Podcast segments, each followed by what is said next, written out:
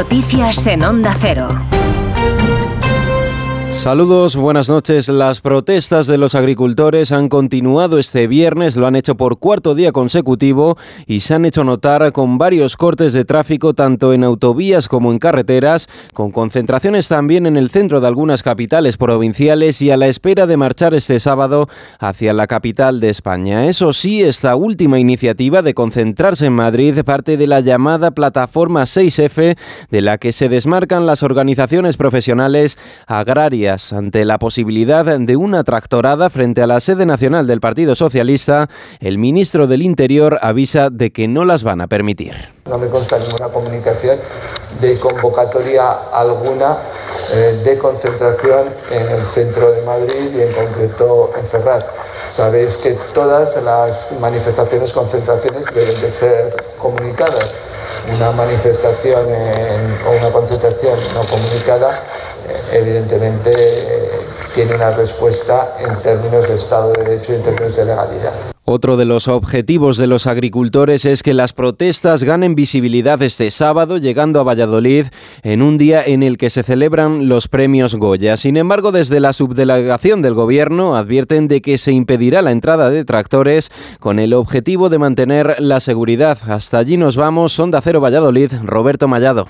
No solo se van a vigilar las entradas por carretera en la ciudad, el operativo de policía y guardia civil también se extenderá a los caminos para evitar la entrada de los agricultores con sus tractores. Ya ha avisado el subdelegado del gobierno, Jacinto Canales. Eh, se va a intentar impedir la entrada de tractores, efectivamente. La Policía Nacional y la Guardia Civil está haciendo su trabajo y está denunciando a aquellos que no cumplen las normas. No solo hay vigilancia especial a los agricultores que no esconden su intención de movilizarse, también hay manifestación convocada por los sindicatos UGT y Comisiones Obreras por la mañana. Ellos esperan 30.000 personas y a eso hay que sumar los 4.000 asistentes a la gala en la Feria de Valladolid, que estará especialmente blindada en un dispositivo, dicen, sin precedentes en la ciudad. Desde el Partido Popular, el mensaje que se traslada al gobierno es el de reclamar unas disculpas al menos al sector agrario, al que consideran que se ha tratado con menosprecio durante estos últimos años. El líder de la formación, Alberto Núñez Feijó, pide al Ejecutivo Central que se siente con los agricultores,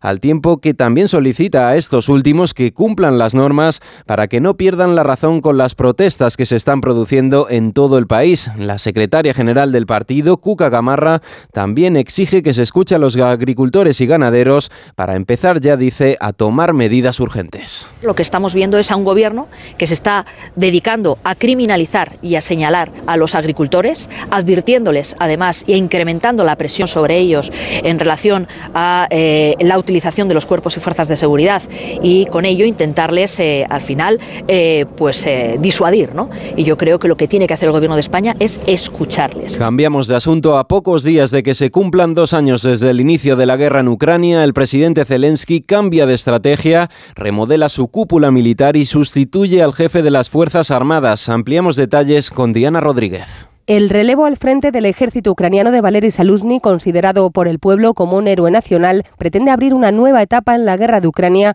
a punto de cumplir dos años con un estancamiento en el frente que el presidente Zelensky espera romper con la designación del sucesor, el coronel general Oleksandr Sirsky. Ucrania en este sentido abre una nueva etapa liderada por el recién nombrado jefe de las Fuerzas Armadas, que ha reconocido vía Telegram que se requiere una innovación constante contra los elementos tecnológicos como los drones o la guerra electrónica para ganar la contienda. El presidente Zelensky está convencido de que este movimiento en el tablero va a servir para dar un nuevo impulso al ejército ucraniano, mientras que Rusia considera que el cambio en la cúpula militar no va a influir en la operación que llevan a cabo las tropas rusas en Ucrania. De fuera de nuestras fronteras es noticia que el Tribunal Supremo Electoral de El Salvador ha declarado que Nayib Bukele es el ganador de los comicios presidenciales tras un final en el que dan al actual mandatario un 82% del respaldo electoral. Se convierte así en el primer presidente de este país en ser reelegido tras el fin de la dictadura. En deportes, la jornada número 24 de Liga nos deja la victoria del Betis a domicilio por 0 a 2 ante un Cádiz que se mete en puestos de descenso. Para este sábado hay además otros partidos, a la vez Villarreal, Real Sociedad Osasuna, Real Madrid Girona y cerrará la jornada del sábado Las Palmas Valencia. Es lo más destacado a esta hora de la noche. Actualizamos en 55 minutos cuando sean las 5, las 4 en Canarias. Síguenos por internet en ondacero.es.